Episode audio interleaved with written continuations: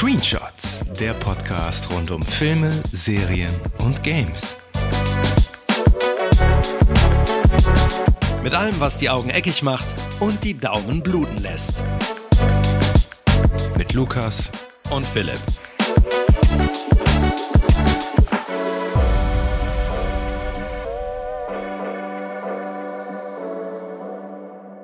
1992, was für ein Jahr. Der Stelzbock Bill Clinton wird 42. Präsident der USA. Nintendo beglückt die Germanen mit dem Super Nintendo, während Dänemark uns aus dem EM-Finale ballert. Fettes Brot und der Wu-Tang Clan reppen sich aus der Wiege und dank Arte können nun endlich alle behaupten, intellektuell unterwegs zu sein. Währenddessen dreht die Filmbranche völlig frei und ballert einen genialen Blockbuster nach dem anderen raus. Jawohl, 1992 war und ist ein fantastischer Jahrgang für Cineasten. Und damit herzlich willkommen in der Screenshots Zeitmaschine. Ich bin Philipp. Und ich bin Lukas. Und wir haben es bereits bei unserer Brain Dead Retrospektive angedeutet. Heute dreht sich alles um diesen wirklich sehr, sehr schmackhaften Filmjahrgang. Wir benennen heute jeweils abwechselnd unsere Top 5 Filme aus 1992. Denn all diese Filme sind dieses Jahr stolze 30 Jahre alt geworden und verdienen ordentlich Zelebrierung. Jawohl, und hier sind die Regeln. Sollte es eine Doppelung im Ranking geben, wird dieser Film natürlich nicht noch ein zweites Mal besprochen und wir orientieren uns am US-Starttermin der Filme. Kinofilme als auch reine TV-Filme sind erlaubt und Braindead scheidet natürlich aus, da wir diesen Klassiker bereits ausreichend gewürdigt haben. Außerdem werden unsere Pole Positions heute nur ganz, ganz kurz angerissen und bekommen in den kommenden Episoden jeweils eine eigene Folge gewidmet. Wir wissen natürlich noch nicht, was der andere auf der Liste hat. So, und wer fängt an? Wollen wir Schnick, Schnack, Schnuck machen? Ja, die Frage wäre erstmal, ähm, war es für dich dann einfach, einen Favoriten zu finden? Weil, wenn man jetzt mal so ganz grob auf die Liste der Filme guckt von 92, da haben wir Alarmstufe Rot, Alien 3, Bad Lieutenant, Batman Returns, Bodyguard, Dracula, Chaplin, Der Duft der Frauen, El Mariachi, Eine Frage der Ehre, Home Alone 2, Lethal Weapon 3, Wayne's World und so weiter und so weiter.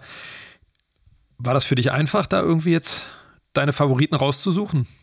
Ja, ja, ein, okay. ja, eigentlich schon. Eigentlich schon, ja. Also ich meine, also die Positionierung war nicht so einfach.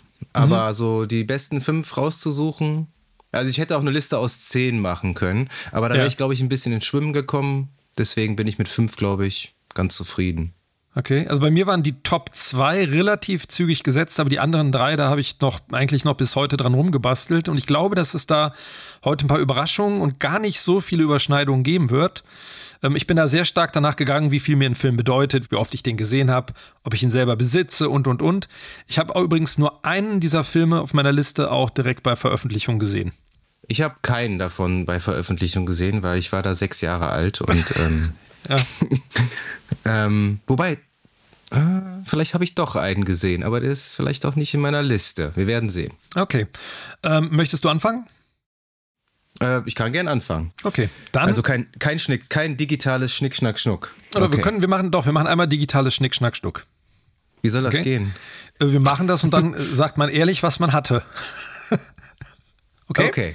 Also, Schnick, Schnack, Schnack Schnuck. Schnuck. Ich habe Schere. Ich auch. Scheiße. Dann fang du einfach okay. an, bevor das jetzt ausartet. Okay, dann fange ich an. Meine Nummer 5 ist Glenn Gary Glenn Ross. Oh, krass, okay. Mhm.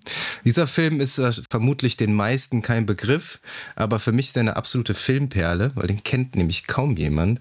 Äh, der Film beruht auf einem Theaterstück von David Mamet oder Mamet der auch das Drehbuch geschrieben hat. Und ähm, genau so ist der Film auch inszeniert, wie halt ein klassisches Theaterstück. Ähm, Regie hat der hat äh, James Foley geführt, der unter anderem diverse Episoden von House of Cards inszeniert hat, aber auch die gruseligen Fifty Shades of Grey Filme, die ich zum Glück nicht gesehen habe, aber das, was ich gesehen habe, hat mir gereicht. Und wenn wir uns den Cast mal anschauen, dann kommt man wirklich zum Zungeschnalzen. Da hätten wir Al Pacino, der auch eine Oscar-Nominierung als bester Nebendarsteller in diesem Film bekommen hat, Jack Lemmon, Alec Baldwin, Ed Harris, Alan Arkin, Jonathan Price und in einer seiner ersten großen Kinorollen der mittlerweile umstrittene Kevin, Kevin Spacey. Spacey. Mhm. Genau. Box Office waren schmale 10 Millionen 730.000 US-Dollar. Also nicht wirklich viel. Hat leider kaum jemand gesehen, den Film, was sehr schade ist. Mhm. Ähm, worum geht es denn überhaupt?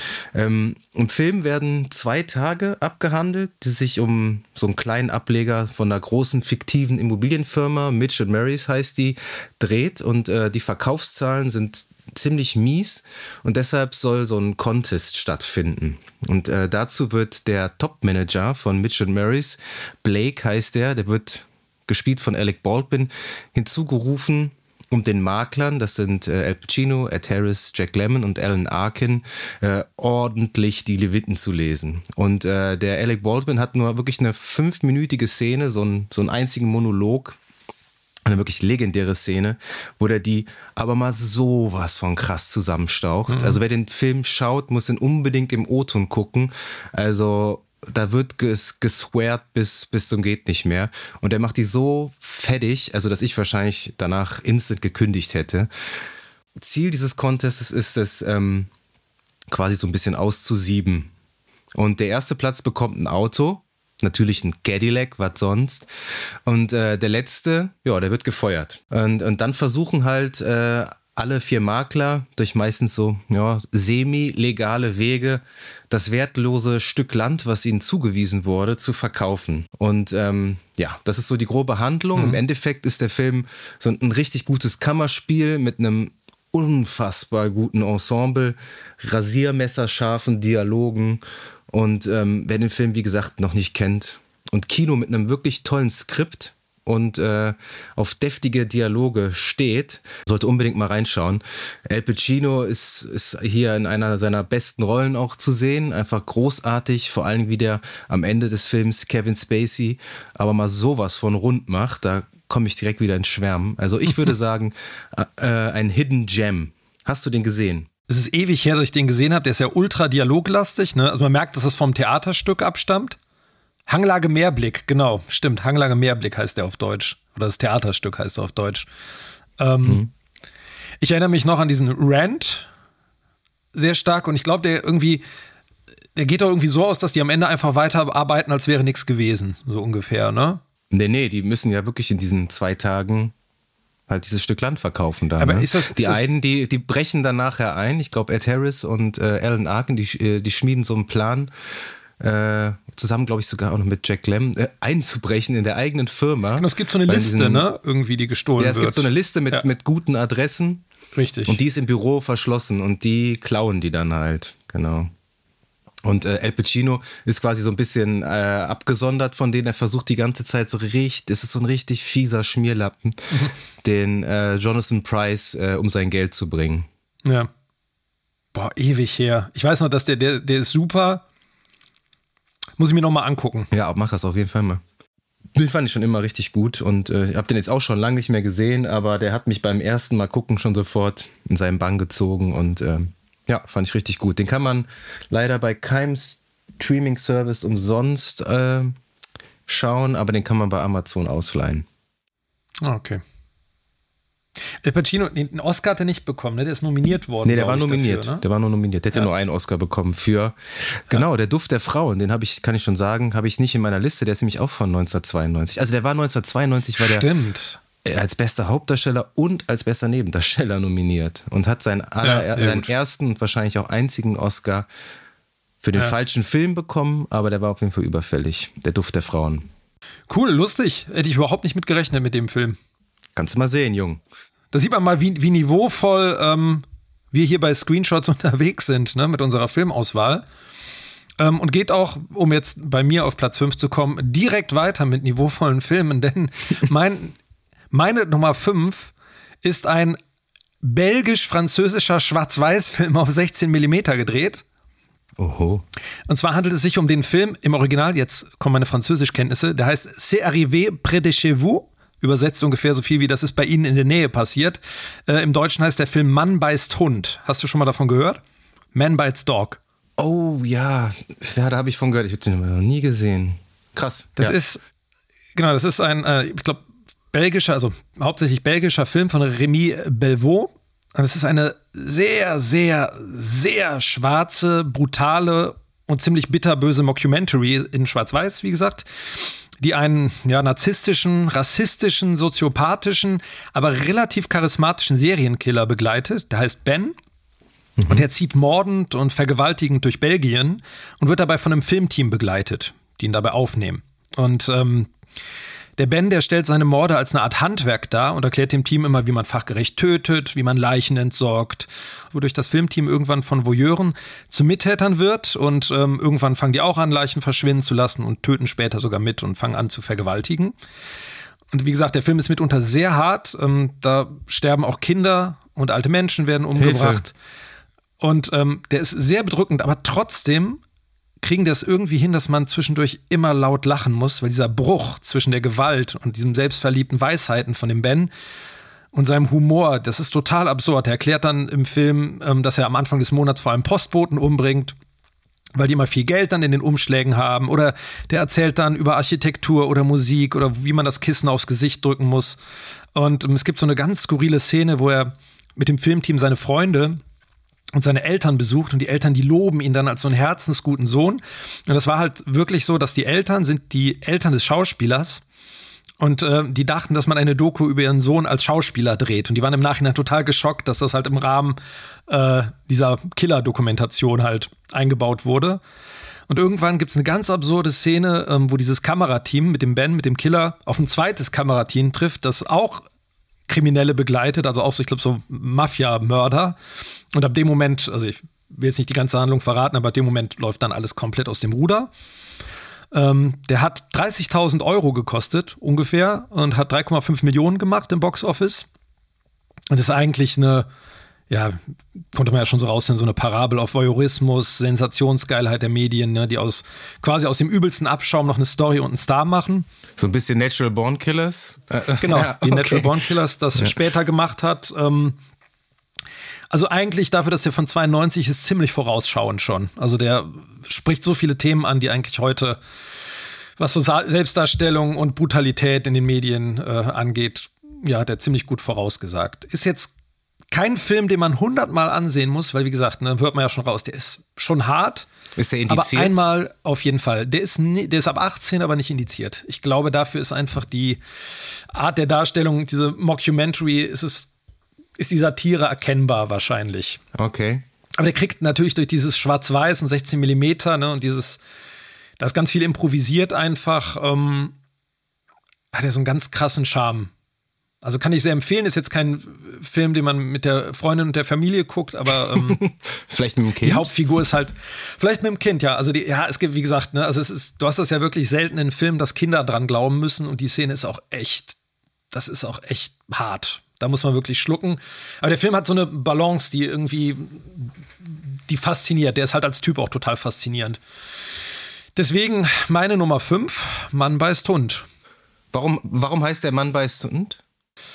Ähm, es gibt so eine Redewendung, ähm, ich meine, das kommt auch am Anfang des Films, ich bin mir nicht ganz sicher, aber die Redewendung irgendwie, wenn ein äh, Hund einen Mann beißt, dann ist das keine Nachricht wert, aber wenn ein Mann einen Hund beißt, dann ist das schon was Besonderes. Ah, okay. Das ist irgendwie so ein, so ein Nachrichten-Slogan sozusagen, ich glaube, es ist der Presse. Mhm. Genau, deswegen heißt das. Alles so. klar. Meine Nummer 5. Deine Nummer 5, Mann beißt Hund. Okay. Ich glaube, das könnte wirklich äh, in interessante Richtungen hier gehen. Ähm, mhm. Meine Nummer 4 starte ich mit einem Zitat. You can't handle the truth. Na, wer hat's gesagt? Mhm. Ich würde sogar sagen, you need me on the wall. Ne, wäre wahrscheinlich, äh, das hat Jack Nicholson gesagt als Colonel Jessup. Uh, okay. In ähm, äh, A Few Good Men. Jetzt habe ich den Namen vergessen. A few, A few, Good Men. Eine Frage der Ehre. Frage der Ehre, genau. natürlich, genau. Hast du den in deiner Liste? Können wir das vorab sagen? Es war bei mir ein Runner-up, weil ähm, ich habe so ein bisschen gehadert. Der Film, ich, jeder kennt ja diese, diese finale Gerichtsszene und diese Zusammentreffen von Tom Cruise und Jack Nicholson, aber der restliche Film ist mir nicht so geläufig, dass ich den in meine Top 5 jetzt genommen hätte, aber es ist natürlich ein großartiger Film, keine Frage. Auf jeden Fall. Regie hat äh, Rob Reiner geführt, den kennt man aus äh, Misery, Stand By Me oder The Princess Bride. Der hat äh, ganz gut an den Kinokassen abgeräumt, hat nämlich ein Box-Office von 243 Millionen US-Dollar gemacht, also war wirklich recht erfolgreich. Ähm, hat auch wieder eine Oscar-Nominierung abgestaubt für dieses Jahr und zwar auch natürlich für den eben besagten äh, Jack Nicholson vollkommen verdient als bester Nebendarsteller. Und ich habe so ein, äh, ja, so für Justizdramen habe ich irgendwie schon immer so ein, so ein Softspot gehabt. Also die gucke ich mir heute immer noch gern an. Da gibt es ja eine Menge Filme. Aber das ist einer der besseren und äh, auch ganz vorne mit dabei. Und äh, fasse ich die Handlung mal kurz zusammen. Ähm, auf einem äh, Marinestützpunkt auf Guantanamo Bay kennt vielleicht der ein oder andere äh, Waterboarding-Spezialist. Ähm, da kommt ein Soldat ums Leben. Und äh, verdächtig werden zwei Kameraden von ihm, die von einem Vorgesetzten den Code Red befohlen bekommen haben. Dieser Code ist allerdings offiziell verboten. Und äh, gegen die Soldaten wird dann Anklage auf Mord vor dem Militärgericht erhoben. Und äh, leitender Anwalt der Verteidigung, also der beiden Soldaten, ähm, ist Daniel Kaffee, also Kaffee. Ne? Was, Kaffee. Ja, äh, nee, Ka Kaffee. Kaffee, ne? Ja, Kaffee tatsächlich. Volle bescheuerte Name, also keine Ahnung was. äh, und der wird äh, gespielt von Tom Cruise. Und äh, unterstützt wird sein Team von Demi Moore und Kevin Pollack. Und äh, die drei müssen äh, beweisen, dass der fiese Colonel Nathan R. Jessup, der wunderbar diabolisch gespielt wird von Jack Nicholson, eben diesen besagten fiktiven Code Red befohlen hat. Und auf Seiten der Anklage finden wir den, wie ich finde, immer großartigen Kevin Bacon noch und Kiefer Sutherland, der wie auch fast in allen Filmen immer einen Bösewicht spielt. Ähm, und dann entwickelt sich daraus ein spannendes Gerichtsdrama, in dem es meistens um Ehre und den Kodex innerhalb äh, der Army geht und letztlich weniger um die Opfer, die dabei auf der Strecke bleiben. Und ich finde heute immer noch ein sehr, sehr spannender Film mit einem guten Cast und auch, wie du schon angesprochen hast, mit einem äh, richtig äh, guten äh, Finale mit dieser, dieser Rede da von Jack Nicholson, wo der wo es Tom Cruise schafft, den zu knacken, an seiner Ehre ihn zu packen und dann bricht Jack Nicholson und rastet da komplett aus und ähm, hat, wie gesagt, eine Oscar-Nominierung als bester Nebendarsteller bekommen. Und ich finde, er hätte sie in diesem Jahr auch verdient gehabt, den Oscar. Aber äh, der wurde ihm von einem anderen weggeschnappt, der vielleicht auch noch in dieser Liste auftauchen wird. Und ähm, der Film äh, beruht übrigens äh, auf einem Theaterstück von Aaron Sorkin. Den sollte man, glaube ich, kennen. Der hat nämlich schon extrem viele tolle Drehbücher geschrieben und auch äh, Regie bei diversen Filmen geführt. Und der hat zum Beispiel einen Oscar für Social Network von David Fincher bekommen. Mhm. Ja. Genau. Und das ist mein Platz Nummer vier. Ich finde, wenn man, ähm, was so interessant ist, der Jack Nicholson, der hat ja in dem Film relativ wenig Screentime, ne? Der taucht ja immer so sporadisch auf, ist dann immer so ein Highlight. Ja, absolut. Aber was krass ist, wenn man ähm, Interviews zu dem Film sich anguckt, Kevin Pollack oder wer auch immer darüber spricht, ne? Die schwärmen ja alle davon, dass Nicholson diese Gerichtsszene hundertmal gespielt hat, auch wenn er gar nicht im Bild war, ne? Also nur wenn er angespielt wurde, ne? Als Gegenschuss sozusagen. Ne? Und er war anscheinend immer komplett am Set, selbst wenn man nur seine Stimme hören musste. Das ist krass. Ne? Das denkt man ja gar nicht so von dem, ne? So Riesenstar, aber trotzdem immer, ja, alle schwärmen immer davon, dass der halt wirklich, auch wenn er irgendwie nur im Anschnitt, wo sonst irgendwie ein Lichtdubel hockt, sozusagen, immer, immer vor Ort war und 100 Prozent diese Szene gespielt hat. Das ist schon krass. Weil das muss ja diese Szene mit diesem Gebrüll auch, ne, diese Emotion, das muss ja irgendwann einen total Dulle machen. Ja, glaube ich. Aber vielleicht hat er. Geiler, geiler Film. Vielleicht, vielleicht geiler hat er Film. damit auch die Performance von äh, Tom Cruise ein bisschen, bis, ein bisschen gesteigert, ja. weil ja, der ist ja meistens immer okay, aber selten richtig gut, Tom Cruise. Ja. Aber er kann halt nur mal einen Film tragen, das ist ein Fakt. Ja, aber auch der ganze Cast, ne, wie du schon gesagt hast, Demi Moore, ne, die sonst, finde ich, die ist mir nie so richtig so ein Begriff nee. irgendwie in Also Filmen. in dem Film war die auch echt oder okay. Kevin Pollack, ne, die sind irgendwie echt so, ja, kriegen alle ihr, machen alle ihr Bestes. Aber der Regisseur, also Rob Reiner, ist halt auch. Und auch eine geile Rolle in äh, Wolf of Wall Street, wo er diesen perversen Vater da von äh. Leonardo DiCaprio Stimmt. spielt, der immer so komplett ausrastet. Guter Mann. Ja. Kommen wir zu meinem Platz 4. Da äh, geht es jetzt in eine ganz andere Richtung. Ich äh, starte auch mal mit einem Zitat. Ich weiß nicht, ob du dahinter kommst. Das Zitat ist Klatu Barada Nikdu. Bitte was? Klatu Barada, beziehungsweise wie es im Film ist, Klatu Barada. äh, äh, warte mal, ich hätte jetzt gesagt, irgendwie, das klingt wie die äh, äh, Lilu von ähm, äh, Fünfte Element, so die Sprache von der. Ah, okay. Nee, es ist, geht in eine ganz andere Richtung. Und zwar ist mein Platz 4 ein Film, wenn man den mal jetzt ganz objektiv betrachtet, ist ja wahrscheinlich eine Art Guilty Pleasure. Man könnte den fast als den harmlosen kleinen Bruder von Braindead bezeichnen. Ich spreche von Sam Raimis Armee der Finsternis. Oh. Army of Darkness. Okay. Auch nicht gesehen. Horrorkomödie? Hast du nicht gesehen? Nee. Krass. Das ist, äh, bringe ich dir mit. Ist eine, äh, also eine Fortsetzung von Tanz der Teufel, beziehungsweise von Tanz der Teufel 2. Mit Bruce Campbell? Mit Bruce Campbell, genau. Ähm, was ganz spannend ist, weil ähm, Tanz der Teufel war ja damals oder ist heute eigentlich auch immer noch ein relativ harter, größtenteils humorbefreiter Low-Budget-Horror. Und ähm, Tanz der Teufel 2 war dann schon bereits so ein bisschen, was heißt ein bisschen, schon Komödie und ähm, Teil 3 ist dann halt komplett aus dem Ruder gelaufen, was so den Humor angeht. Ähm, hatte ein Budget von 11 Millionen Dollar, lief ziemlich mäßig im Kino, war beim Heimkino dann ein ziemlicher Erfolg. Hauptfigur ist wie in den ersten beiden Teilen der Ash, Ashley Williams, gespielt von, wie du schon gesagt hast, Bruce Campbell, der eigentlich so 0815-Verkäufer in einem Supermarkt ist und äh, der mit seiner Freundin in eine ähm, verlassene Waldhütte fährt und dort findet er dann ein Buch, das Necronomicon, mhm. welches, wenn man darin liest, Dämonen hervorruft. Und äh, seine Freundin und äh, seine Hand werden vom Bösen besessen, sodass er dann die Freundin töten und äh, seine Hand absägen muss. Und im Kampf gegen das Böse wird er dann mit seinem Auto durch so eine Art Zeitportal gezogen und äh, landet dann in der mittelalterlichen Ritterwelt. Also alles, was ich jetzt erzählt habe, ist eigentlich nur das Intro des Films und so ein Recap vom zweiten Film. Und ähm, der Ash landet halt in dieser Ritterwelt, wird dann erstmal versklavt, kommt dann mal irgendwie frei, als er sich gegen einen Dämonen zur Wehr setzen kann. Und alle halten ihn darauf hin für so einen, ja, so einen Helden und einen Befreier, der vorhergesagt wurde, ne? dass er irgendwann erscheinen wird. Und ähm, er soll dann als dieser Held äh, eine mittelalterliche Version dieses Necronomicons, dieses Buch finden, um die Dämonen zu bannen und ähm, zurück nach Hause zu kommen. Aber das Geile an dem Film und meine Faszination für den Film und vieler Leute ist, dass der Ash ist halt überhaupt keine Heldenfigur. Der ist halt, der gibt sich zwar immer total cool und wirft so mit One-Linern um sich, aber der kriegt ständig aufs Maul. Der ist arrogant, der ist sexistisch, der ist feige. Und Bruce Campbell liefert in dem Film so eine unglaublich krasse, comichafte Slapstick-Show ab, die halt total im Kontrast mit dieser Horror-Thematik steht. Ja, der fällt halt ständig hin, der wird von Skeletten in so einer Sweet Stooges-Manier verhauen, der gießt sich heißes Wasser in den Rachen und trotzdem nimmt man dem in den richtigen Momenten auch so eine Coolness ab, die bei anderen Darstellern wahrscheinlich eher so peinlich wäre. Und wie bei Braindead und Peter Jackson ist der Film so ein bisschen, ja, man merkt, dass der, der für Sam Raimi eine Möglichkeit war, so mit Ideen um sich zu schmeißen. Ne? Und alles einfach mal so reinzuschmeißen, was, was man sich vorstellen kann. Es gibt dann zum Beispiel so eine Szene, wo der Ash aus Versehen einen Spiegel zerschlägt in der Dunkelheit, weil er sich selber daran sieht.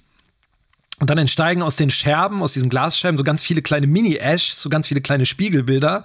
Und einer klettert dann so in seinen Mund und dann wächst ihm aus der Schulter so ein kleiner Doppelgänger, der immer größer wird, wie so ein siamesischer Zwilling. Und dann reißen die irgendwann so auseinander und dadurch entsteht so ein Evil Ash.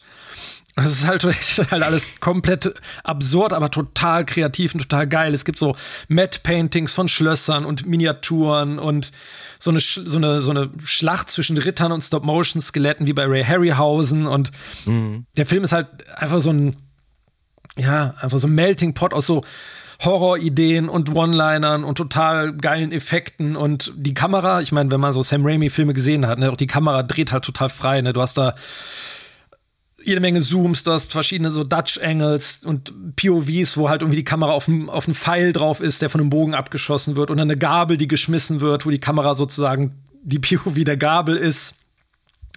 Und der Film ist halt einfach sehr, sehr, sehr lustig. Natürlich, ich meine, hört man auch raus, ist halt auch trashig. Aber der macht halt total Spaß und wirft halt alles so, so an die Wand, was man halt so in die Wand werfen kann an Ideen. Und ähm, ich habe auch nach dem Film echt nie verstanden, warum Bruce Campbell nie größer geworden ist, weil der halt echt abliefert in dem Film. Der ist so charismatisch und so, also diese, diese Comedy, die der macht, ist halt grandios. Also der hatte auch in jedem Sam Raimi-Film äh, so ein, äh, ein, Cameo mindestens. Oder? Ja, der spielt immer irgendwelche leicht arroganten, dümmlichen Typen, die irgendwie dann äh, ja, irgendwie meistens auch einen auf den Sack kriegen. Es gab dann auch später noch eine Serie, Ash vs. Evil Dead, die das quasi aufgreift als Fortsetzung und ähm, ja, und der Film war natürlich so ein Katalysator für, für Sam Raimi, für die, für die Karriere. Wie gesagt, war ein Flop, hat 11 Millionen gekostet, hat auch nur 21 Millionen eingespielt, aber war dann halt ähm, ja, auf VHS und DVD dann später halt so ein, so ein Kassenschlager. Das Wichtigste, Ted Raimi spielt wie immer mit, der Bruder von Sam Raimi. Der, ja, der spielt auch wahrscheinlich wieder irgendein, hässl irgendein hässliches, irgendein hässliches Monster, ne? Der hat auch bei Herkules immer mitgespielt, oder? Ah, der, der wird immer, ja auch bei Tanz der Teufel 2 hängt er in so einer fetten Zombie-Tante in so einem Kostüm an der Decke, wird an so einem Seil hin und her geschwungen. Das Aber ist, ist Herkules nicht auch von äh, Sam Raimi oder nur Produzent? Der hat, ich, der hat da irgendwie also ich weiß, Weil dass Sam hat Raimi äh, mitgespielt, Bruce, das weiß ich Genau, noch. und Bruce Campbell spielt ja auch bei Hercules mit. Ja, kann sein, dass er da auch Regie oder auch das war auch ein Trash, Junge. Lecko mir. Ja, ja. Also Kevin Sorbo, ne? Oder so. Ja. Und Xena. Xena gab es ja auch noch, ne? War so ein genau. Spin-off. Ja. Die gehörten ja, irgendwie zusammen. Ja, es gab später auch hier Briscoe County Jr., auch mit Bruce Campbell. Das war irgendwie so eine Wildwest-Serie, die gefloppt ist. Die war aber auch ganz lustig. Also, wie gesagt, Bruce Campbell irgendwie, der, der hätte. Aber ich glaube, der, wird, der verdient jetzt halt sein Geld mit, mit Conventions und äh, wie er einfach über die Filme redet. Zum milliardensten Mal, die er da damals gemacht hat. Und die Fanbase bleibt einfach riesig. Ja, auf jeden Fall, der, der, läuft ständig im Fernsehen auf RTL 2. auf jeden Echt? Fall mal angucken, wenn er kommt. Ja, ja, der ist, also gucken dir mal an oder ich bring dir mal die DVD mit, weil der ist im Englischen halt noch eine Spur lustiger, weil die, die Sprüche ich guck mal halt auf so, Just Watch, so herrlich ähm, sind. Äh, gibt es nur zum Leihen. Bringe ich dir gerne auf DVD mit. Und um auf das Zitat, das ist nämlich so lustig, dieses Zitat, was ich am Anfang gesagt habe. Ne? Er muss, wenn er das Buch gefunden hat, dieses genau diesen Satz klar tu barada nicto sagen. Und äh, und er vergisst im Verlauf des Films dieses Zitat und deswegen sagt er so, klar, du Berater, und hustet dann halt immer so, weil er das letzte Wort nicht mehr weiß. Und es ist halt, es ist so dümmlich und es ist gleichzeitig sehr, sehr lustig. Meine Nummer vier, Armee der Finsternis. Was ist deine Nummer drei? Meine Nummer drei ähm, hat schon wieder Tom Cruise als Schauspieler. Das ist einfach ein mhm. reiner Zufall. Seltsam, ja. Mhm. Ähm, ist in einem Fernland auf Englisch Far the Way. Regie hat äh, Ron Howard geführt und war auch äh, halbwegs erfolgreich an den Kassen, hat 138 Millionen US-Dollar eingespielt. Und äh, in einem Fernland ist so ein Mix aus Abenteuer und Liebesfilm und ähm, wirklich einer der wenigen Schnulzen, wo ich wirklich auch ganz subjektiv sagen muss, von mir ein absoluter Guilty Pleasure. Und ähm, die beiden Hauptrollen haben das äh, damalige ähm, Traumpaar von Hollywood gespielt, Tom Cruise und Nicole Kidman. Und äh, ja, worum geht es in dem Film? Die Handlung, die beginnt im äh, ländlichen Irland 1892 und äh, der einfache Bauernjunge Joseph Donnell, gespielt von äh, Tom Cruise, will sich für den Tod seines Vaters an äh, seinem Großgrundbesitzer rächen. Und äh, sein Plan schlägt leider fehl und äh, daraufhin muss Joseph flüchten, wird aber festgenommen und dann äh, bei der Tochter des Großgrundbesitzers äh, festgehalten. Das ist die verwöhnte Shannon, gespielt von Nicole Kidman. Und Josephs größter Traum ist einmal selber ein großes Stück Land sein eigen nennen zu dürfen. Und wie der Zufall es will, möchte Shannon schon immer mal in die USA und am liebsten auch auswandern. Das ist so das verbindende Element von den beiden und sie rettet ihnen bei letzter Sekunde das Leben und die beiden hauen ab, flüchten sich auf ein Schiff und äh, segeln nach Amerika und kommen in Boston an und müssen sich da irgendwie durchschlagen landen dann in so einem Bordell, weil sie natürlich keine Kohle haben und die hochwohlgeborene Shen muss in einer Hühnerfabrik arbeiten und äh, Joseph verdient sich sein Geld als Profiboxer und verliert dann aber leider einen wichtigen Kampf und ähm, dann sitzen die beiden auf der Straße. Aber ihre Wege trennen sich und treffen dann trotzdem wieder aufeinander. Und zwar ähm, ist das so, eine, so ein Wettbewerb, Oklahoma, Oklahoma Land Run heißt der.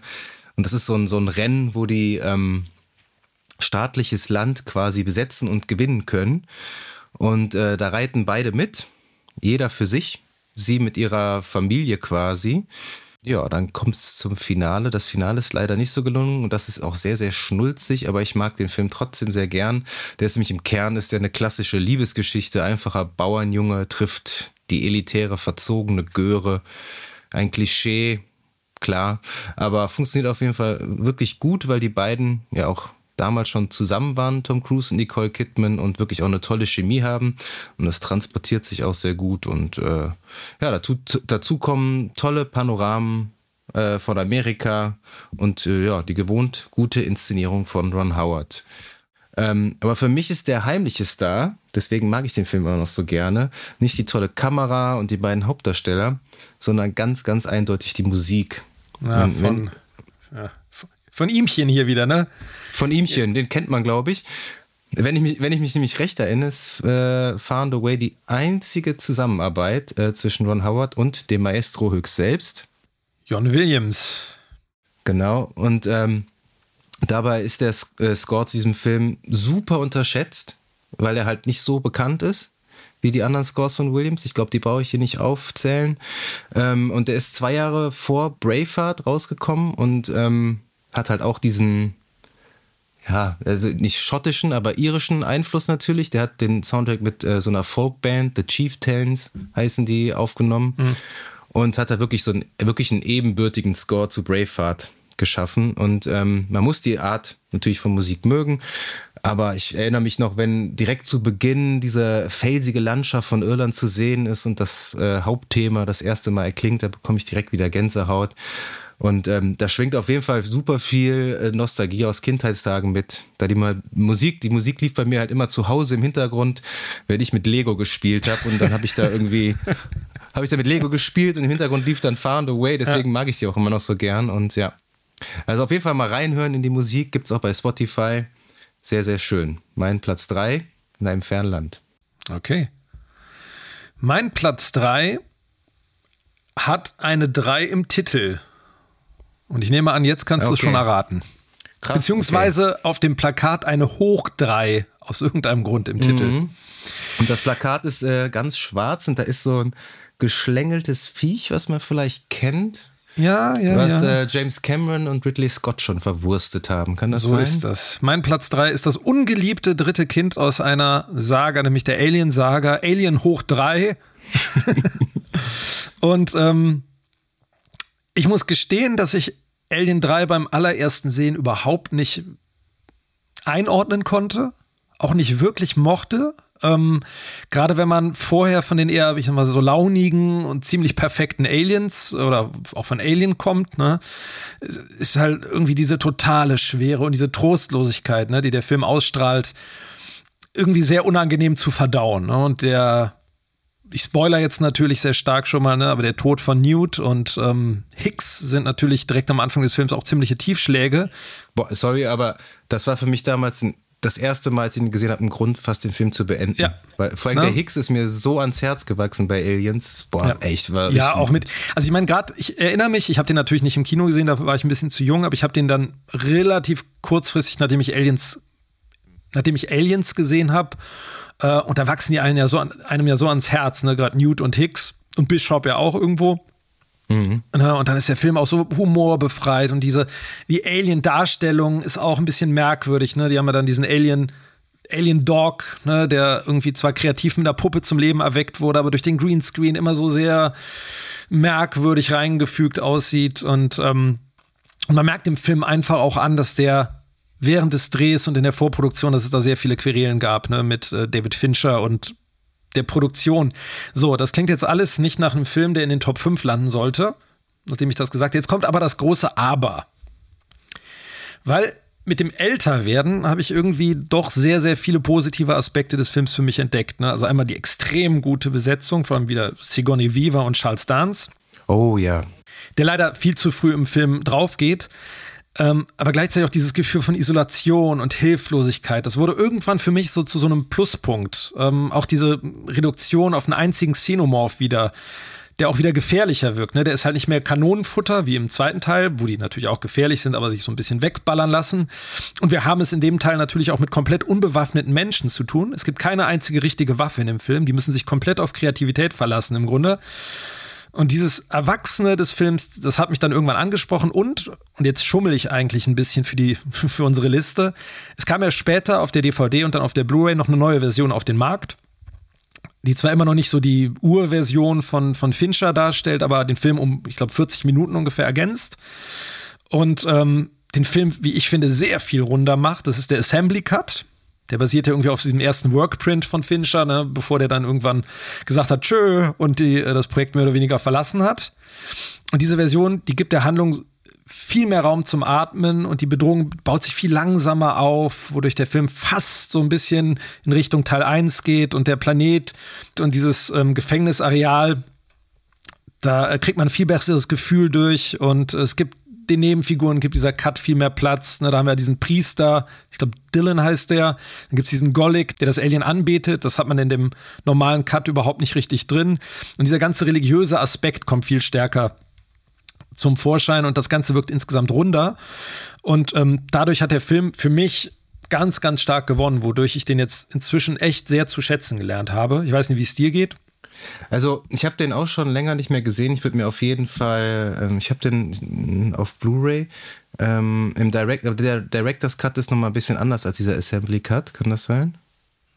Ich weiß nicht, ob der nicht als Synonym irgendwie inzwischen okay. benutzt wird, weil einen richtigen Director's Cut gibt es nicht, ne? weil Fincher ja irgendwie, der ist ja noch nicht mehr in den äh, Making-ofs irgendwie drin. Ich glaube, da hat er sich irgendwie rausgeklagt. Und es gibt ja auch keine Audiokommentare, glaube ich, von ihm dazu. Mhm. Ja, der will mit dem Film ja nichts zu tun haben, ne? David Fincher. Und ähm, was ich fast noch viel spannender finde, und davon habe ich schon sehr, also habe ich super viel schon gesehen, ist eigentlich eher so die Hintergrundgeschichte zu Alien 3. Da habe ich schon so viele Dokus drüber gesehen. Äh, das ist wirklich spannend. Ähm, wie viel Intervention es da gab, wie viel Drehbuchentwürfe und so weiter. Und ähm, wie David Fincher, da das war sein erster großer Spielfilm, äh, da malträtiert wurde und keiner dem vertraut hat. Ich glaube, der wäre erst 29 oder so. Ja, die Crew hat dem ja komplett misstraut. Ne? Der, da wurde ja irgendwie auch irgendwann, sind da Leute gegangen und ausgetauscht. Dann hatte er irgendwann Glück, weil irgendein Oberbeleuchter, glaube ich, ihm zur Seite stand, wodurch dann andere wieder an ihn geglaubt haben. Das ging immer hin und her und ja, es ist, muss ein Irrsinn gewesen sein. Ja, danach haut er halt einen aber ich finde sogar den besten Thriller überhaupt raus mit sieben. Mhm. Und äh, ich bin eh großer Fincher-Fan und äh, ja, immer, immer wieder spannend äh, zurückzukehren zu einem seiner Erstlingswerke. Also ich, wir sind ja beide große Alien-Fans und äh, ja. Also ich hätte gerne auch mal diese ursprüngliche Version gesehen. Ne? Das wäre total spannend gewesen. Wie hätte der Film ausgesehen? Es gab dann ja auch so Hin- und Herschiebereien ne? am Anfang mit Hicks überlebt, Newt überlebt nicht, Newt überlebt, dafür überlebt Hicks nicht, dafür überleben die beiden, aber Ripley nicht. Es gab ja irgendwie zig Varianten wohl, ne? Wer wie in welcher Konstellation überlebt. Und ich finde aber, jetzt gerade wenn man dann nochmal dann den, den vierten Teil und diese ganzen Nachfolgegeschichten da gesehen hat, eigentlich wäre das, auch wenn es ein dramatisches Ende im Film ist, aber ein halbwegs schöner Abgesang gewesen. Ripley opfert sich, nimmt die Xenomorphs quasi mit in den Tod aber Geld lässt ja bekanntlich auch Tote wieder auferstehen. Deswegen Klar. wird das immer und immer und immer so weitergehen. Diese letzte Einstellung, wo sie sich da opferten, die Lava fällt, die, äh, die ist aber super schlecht gealtert auf jeden ja, Fall. Ja, ne? CGI ist nicht so gut. Ich finde, das so alles sieht gut aus, bis auf dieser Top-Shot. Ähm, da ist mhm. übrigens ganz interessant, die ähm, in der Kinoversion kommt ja das Alien raus aus ihr, in der ähm, im Assembly Cut nicht. Was ich eigentlich ganz schön finde, weil das heißt eigentlich, also es ist nicht ganz klar, ob es jetzt rausgekommen wäre oder ob es wirklich in ihr drin ist, aber sie opfert sich auf jeden Fall. Das finde ich eigentlich ganz nett. Also, Alien 3, meine Nummer 3. Und jetzt wüsste ich gerne, was ist denn deine Nummer 2? Meine Nummer 2 war alles andere als ein Flop. Die hat nämlich den Oscar für den besten Film, beste Regie, besten Schnitt und besten Nebendarsteller gewonnen. Wer ist es? Boah, jetzt muss ich aber überlegen. Ich man sollte, also man dann sollte ja schon wissen, wer da den besten Film gewonnen hat, 1992, oder? Soll ich dir helfen? Ja, bitte. Unforgiven. Unforgiven? Erbarmungslos? Ach, krass, den hatte ich über. Das ist hier Clint Eastwood, habe ich überhaupt gar nicht auf dem Schirm gehabt. ja. Lustig. Ja, war auch recht erfolgreich. Er hat 159 äh, Millionen US-Dollar eingespielt und äh, erbarmungslos im Englischen Unforgiven, ist so ein ganz, ganz melancholischer Abgesang auf den Spätwestern. Ähm, mit keinem geringeren als einem der Ikonen dieses Genres überhaupt, Clint Eastwood. Und dabei äh, fungiert er aber nicht nur als Hauptdarsteller, sondern auch als Produzent und Regisseur. Und äh, den Cast ergänzen Gene Hackman, Gene Hackman genau. genau, Morgan Freeman und äh, Richard Harris in den äh, Nebenrollen. Und ähm, worum geht's? Äh, William Money, gespielt ähm, von Clint Eastwood, so ein ehemaliger abgehalfterter Revolverheld, der hat seinem früheren Leben abgeschworen und sich auf so eine alte Farm zurückgezogen. Und äh, da lebt er mit seinen zwei Kindern und äh, züchtet Schweine. Also ganz anderes Leben. Aber seine geliebte Frau ist leider sehr, sehr früh verstorben und ist auf so einem, auf dem Grundstück bei so einem Baum begraben, den er regelmäßig besucht. Und da spricht er auch mit ihr und ähm, Parallel dazu wird in der in so einer Kleinstadt in der Nähe, Big Whiskey heißt die, äh, so eine Prostituierte übel misshandelt und die anderen Dirnen sinnen auf Rache. Und äh, da, aber die haben der Sheriff des Dorfs, ist gespielt von Gene Hackman, der möchte das Ganze so ein bisschen unter den Teppich kehren und das äh, reicht den Prostituierten nicht. Und dann setzen die ein Kopfgeld in Höhe von 1000 Dollar aus äh, für denjenigen, den Täter tötet. Und das ruft dann natürlich allerhand Revolverhelden auf den Plan. Unter anderem den jungen Möchtegern, der sich selbst Schofield Kid nennt. Äh, der besucht dann Clint Eastwood, weil er von William Money natürlich viel gehört hat und äh, bittet ihn um Hilfe. Da hat der äh, Clint Eastwood natürlich überhaupt keinen Bock drauf. Aber da, äh, da seine Farm von der Schweinepest, äh, glaube ich, heimgesucht wird und der steht dann halt vom finanziellen Ruin, schließt er sich dann widerwillig an, aber nur, wenn er seinen alten Partner äh, Logan, gespielt von Morgan Freeman, dabei hat.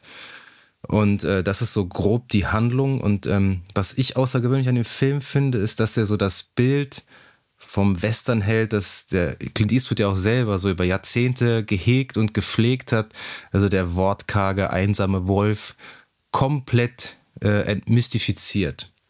Und äh, das ist kein viel guten Movie. Bei dem F äh, Film gibt es wirklich keine Gewinner, nur Verlierer und äh, das lernen alle schmerzlich im Verlauf des Films. Ist ein sehr, sehr melancholischer Film, wie eingangs schon erwähnt, mit einer schönen minimalistischen Musik, vor allen Dingen ähm, Claudias Theme heißt das, das ist das Hauptthema äh, von äh, Eastwoods Haus, ähm, Komponist Lenny Niehaus. Äh, sehr, sehr schönen Bildern, tollen Charakteren, die auch alle sehr menschlich sind, also nicht so überhöht wie in den meisten Western. Also und ähm, ja, am Ende gewinnt dann halt doch die Gewalt und das muss äh, William Money bitterlich erkennen. Denn sein bester Freund, der Logan, wird auch noch äh, von Little Bill, Gene Hackman, getötet und dann bleibt ihm am Ende wirklich nur noch die Rache und er ist genau da angekommen, wo er eigentlich aufhören wollte. Aber ein zeitloser, toller Western hat auch nicht zu Unrecht äh, den besten Regie-Oscar und besten ähm, Film-Oscar bekommen. Mein Nummer zwei, Unforgiven. Ich finde das ja total super, weil den hatte ich so gar nicht auf dem Schirm, ne? Wie schon gesagt hast, ne, irgendwie zig Oscars abgeräumt, aber der war jetzt bei mir überhaupt gar nicht präsent, 92. Spannend. Komplett unterschiedliche Listen. Bin ich mal gespannt, ähm, ob das so weitergeht, weil meine Nummer zwei hat einen kleinen Zusammenhang mit Tom Cruise weil die Hauptfigur in ihren Grundzügen optisch Tom Cruise nachempfunden wurde, zu teilen. Ähm, meine Nummer zwei hätte auch relativ locker mein Platz 1 sein können, aber es musste eine Entscheidung her. Daher auf dem Silbertreppchen eine Geschichte aus Tausend und eine Nacht. Ah, okay.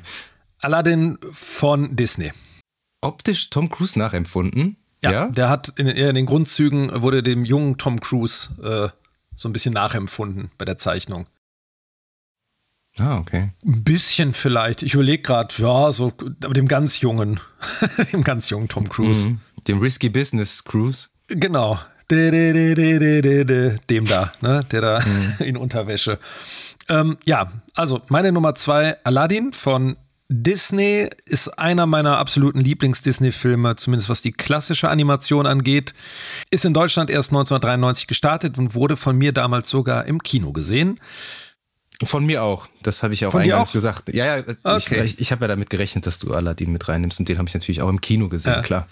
Und ähm, der hat für mich einfach alles perfektioniert, was so diese Disney-Filme vorher etabliert haben, gerade diese Renaissance-Filme, ne, also grandioser Zeichentrick, moderne 3D-Animation da, wo es wirklich notwendig war, fantastische Musikstücke von Alan Menken, sympathische Hauptfigur mit einer Motivation, charismatisch unterhaltsamer Bösewicht, gute Sidekicks mit Apu, ähm, dem Jago, hier dem, dem Papagei, dem Teppich, die auch wirklich lustig sind und natürlich eigentlich so der Hauptselling Point der Genie und eine der besten Nebenfiguren je gezeichnet wurden. Natürlich auch wegen Robin Williams.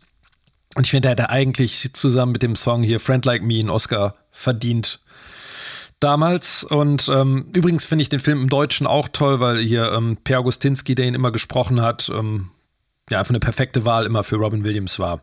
Und ähm, ja, eigentlich ist der Film allein durch den Genie schon unterhaltsam genug, um über 91 Minuten zu unterhalten. Und der Film ist einfach so temporeich, der hat so unfassbar viel, der hat so unfassbar viel Herz, so viele visuelle Gags, ähm, dass man sich einfach nur die ganze Zeit freut. Also für mich ist das einfach, was so klassische Animation angeht, einer der besten Filme und einer der besten Disney-Filme. Ich habe den extra nicht in die Liste aufgenommen. Der hätte bei mir auf jeden Fall auch in der Top 5 gelandet, weil ich wusste, du bist ja riesiger Disney-Fan, dass du den mit reinnimmst. Also war ich mir da schon mal sicher. Ähm, ich habe den schon ewig nicht mehr gesehen, aber ich freue mich super doll, den nochmal das erste Mal meiner Tochter oder so zu zeigen ja. und den dann mit, mit ja. ihr zu gucken. Da freue ich mich richtig drauf. Aber so mit, ähm, du hast äh, eben Robin Williams angesprochen, das ist immer so eine Sache.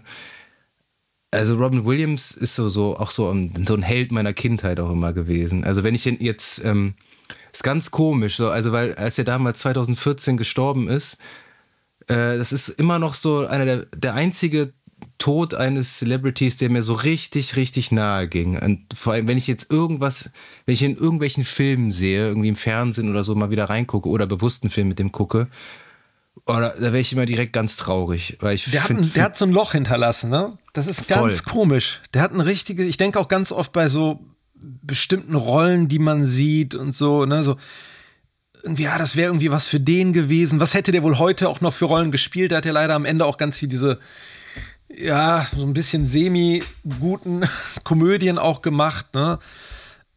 Aber ich denke, manchmal denkt man echt so, was hätte der heute noch für Rollen gerissen zum Teil? Also gerade auch dieser Wechsel aus Drama so dramatischen Sachen und so leichten Geschichten. Ja, ja und der Genie. Auf, ja, auf Englisch ist der, der ist ja einfach nur eine Wucht. Also der hat ja alles, das meiste ja davon, glaube ich, improvisiert und ähm, einfach nur ganz, ganz, ganz große Klasse. Und wenn, also es gab ja damals, glaube ich, auch sogar so eine Petition, dass sie, äh, dass sie den als äh, für einen Oscar nominieren, ne? Aber das wollten sie ja nie machen für so. Ähm, das war ja auch, glaube ich, einer der ersten äh, Animationsfilme, Zeichentrickfilme, damals noch Zeichentrick, ne? Ähm, die so ein A-Lister als äh, Voice Actor hatten, ne? Und dann ist ja dann, dann ging es ja erst richtig los. Genau, das Ding war ja, dass ähm, man hat das, man hat ihn ja nicht genommen, weil er der A-Lister war, sondern man hat den Genie nach seinem Stand-up Programm sozusagen animiert. Die haben ihn ja überzeugt damals, indem sie auf sein Stand-up-Programm den Genie animiert haben, ne? mit so, so Testanimationen. Das hat ihn ja dann direkt überzeugt mitzumachen. Und er wollte ja explizit nicht, dass man mit ihm wirbt und dass man so Merchandising-Sachen auch mit seinem Namen dann bewirbt. Und Disney hat sich natürlich nicht dran gehalten. Und danach gab es ja erstmal einen ewig langen Bruch. Ne? Ich glaube, der hat dann bei der dritten DVD-Fortsetzung haben sie ihn dann wieder besänftigen können. Da hatte den Genie nochmal gesprochen. Aber äh, ja, das ist halt, also er ist halt eine Wucht, wie du schon gesagt hast. Und das Tolle an dem Film finde ich es auch, diese Anspielungen ähm, für Erwachsene. Allein diese ganzen Parodien, die er macht, ne, das versteht man als Kind nicht. Als Kind freut man sich an diesen ganzen lustigen Sachen, die da passieren und diesem ganzen bunten und durcheinander. Und als Erwachsener raffst du dann erst, wenn er dann auf einmal ähm, als Jack Nicholson sich äh, verwandelt ganz kurz oder irgendwie als so ein, so ein Parade-Float-Kommentator oder ne, so, solche Geschichten. Das oder ist dann ganz, echt. Oder ganz zu Beginn den, ähm, der, der die Geschichte erzählt, diesen Ladenverkäufer. Ist, ist er wohl auch, diesen ne? Ramschverkäufer. Das ist auch, nee, das ist auch John, äh, John Williams, sag ich schon. Äh, ist auch Robin, Robin Williams. Williams. Genau. Ja, man, es wurde ja behauptet, dass das der Genie auch ist, wohl irgendwie. Stimmt, ja. Äh, also auf jeden Fall ist das äh, Robin Williams und äh, der ist ja, der wird ja schon fast Der wird ja so klischeehaft gezeichnet, dieser Ramschverkäufer mit seiner Tupperware und so, die der da verkauft. Sowas würde heute in einem Disney-Film niemals wieder Platz finden. Ganz ja, sicher. es ist ja, ja, die haben ja, äh, ich glaube, es ist bei der DVD-Version oder auf Video war das schon, haben die ja schon das Titellied entschärft, ne, wo die ursprünglich irgendwie sowas singen wie, äh, da verlierst du deinen Kopf. Äh, da kommt dann irgendwie sowas wie, da steckst du den Kopf in den Sand, irgendwie so. Also es ist schon, ne? Die arabischen Nächte sind so ein bisschen verharmlost dann worden ja. am Ende. Ähm, ja, aber es ist ähm, als Film und aber auch unabhängig von dem Genie, ne, auch wie gesagt der Jafar als als äh, Villain und ähm, die ganze Art der Inszenierung ist halt einfach wirklich sehr, sehr, sehr cool und der hat so ein Tempo und ähm, Oscar hat er dann auch bekommen für Whole New World, wobei ich ähm, Fred Lightning deutlich, ne? deutlich besser finde für Filmmusik. Genau, für Score und bestes Lied gab es den und ich meine, der hat ja auch der hat irgendwie 28 Millionen gekostet und irgendwie über 500 Millionen. Mhm, ja, war der erfolgreichste Film des Jahres 1992, Aladdin. Genau. Und verdient, also verdient, also wirklich ein richtig, richtig guter Film. Tolles Kinoerlebnis und auch die 3D- ähm, Nutzung ne, bei diesen Lavasequenzen in der Höhle und ähm, von der Stadt, das ist halt einfach, es ist sehr aus einem Guss. Und ich kann mir den immer und immer wieder ansehen. Einer der wenigen Filme, die auch eine gute Videospieladaption hat, nämlich am Super Nintendo. Das habe ich auch mal gern gespielt, das Aladdin. Hast du das auch gezockt? Ja, der, der hat, ja, ich habe das auf dem Super Nintendo und das hat, es gibt noch eine Version fürs äh, Mega Drive und ähm, die ist, finde ich, spielerisch ein bisschen schwächer, aber die hat den Vorteil, ähm, da haben die Originalanimatoren mitgearbeitet. Also die Animation sieht halt echt wie Zeichentrick aus. Die ist mhm. richtig, richtig gut. Du kannst dir mal ein YouTube-Video angucken. Das ist also deutlich hübscher als auf dem Super Nintendo. Auf dem Super Nintendo spielt es sich, finde ich, besser. Aber ja, auch geile, geile ähm, Verspielung eines Films.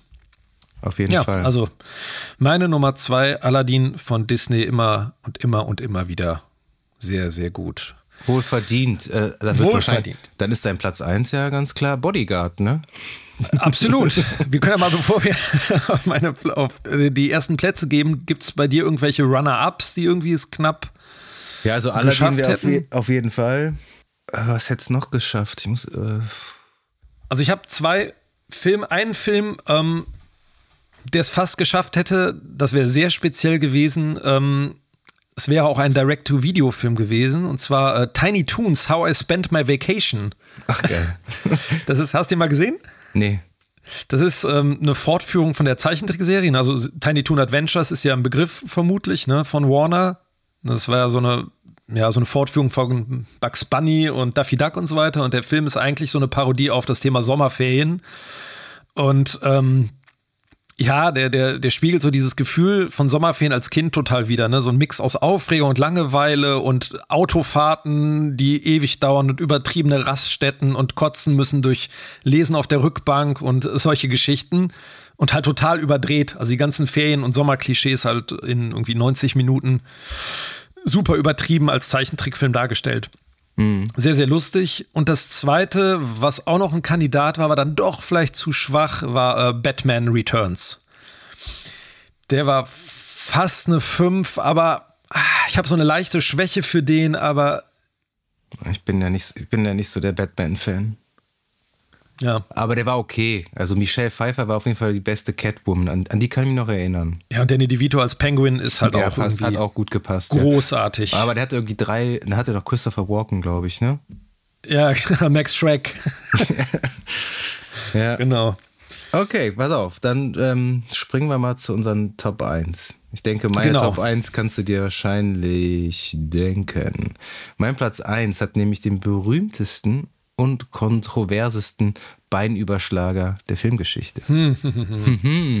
und, die heißeste, und die heißeste Femme Fatale ever.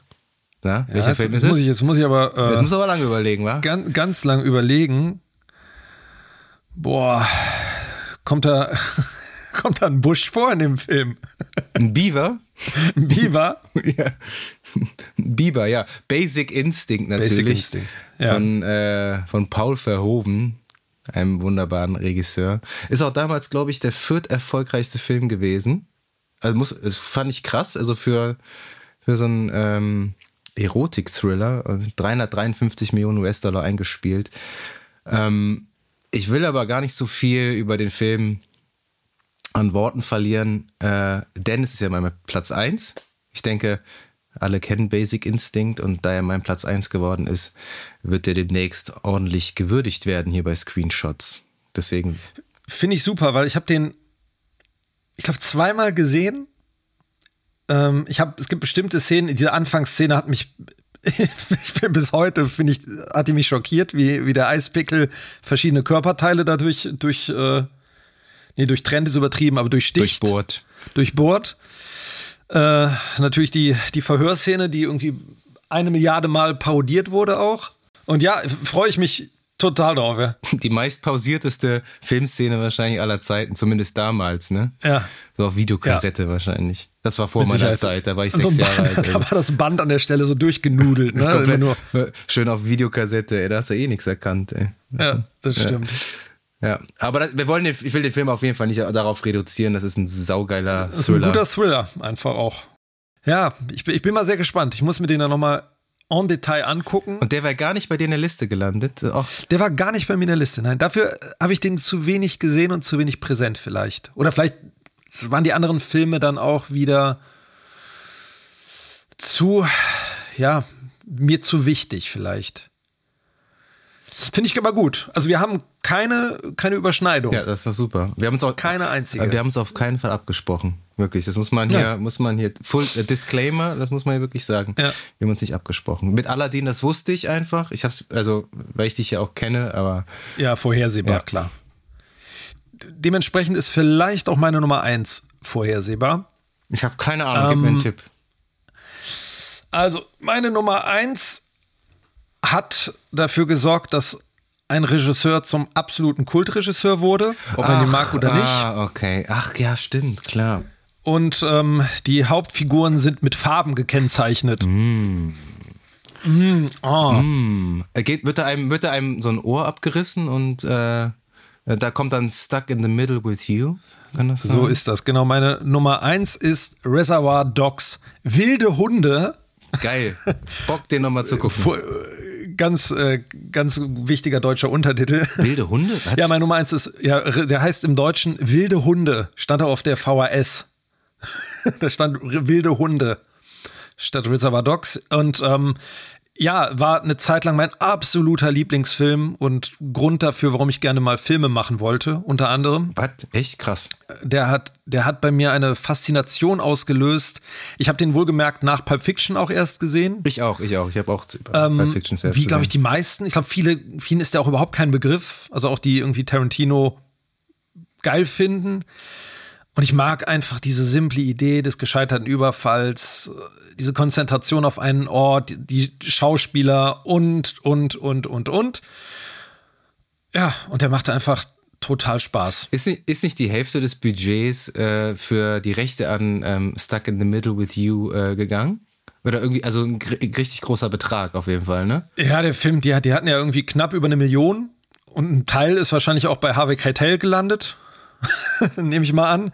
Ähm, der eigentlich auch erst dafür verantwortlich war, dass der Film so in dem Maße gemacht werden konnte.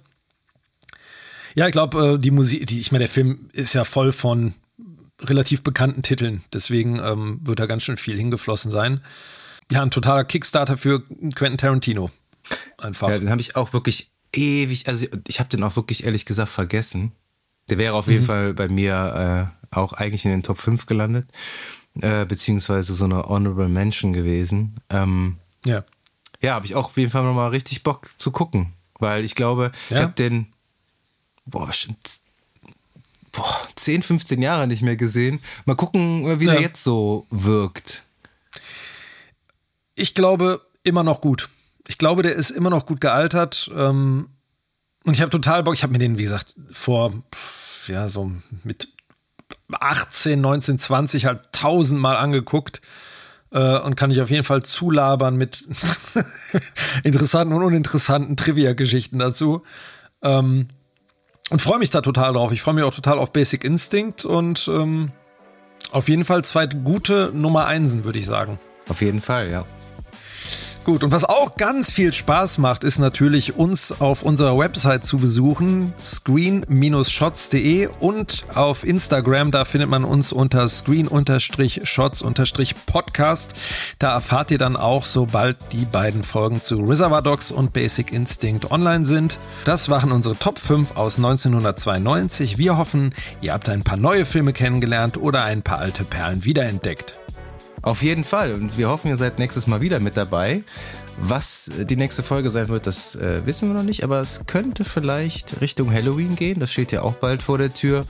Und äh, oh ja. keine Sorge, da werden wir keinen alten Schinken auspacken, wobei es da auch en masse gibt. Aber das heben wir uns für irgendwann später mal auf. Wir haben vor, uns vielleicht was Aktuelles anzuschauen.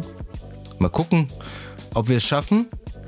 Und da dürft ihr auf jeden Fall gespannt sein. In diesem Sinne, ihr werdet noch von uns hören.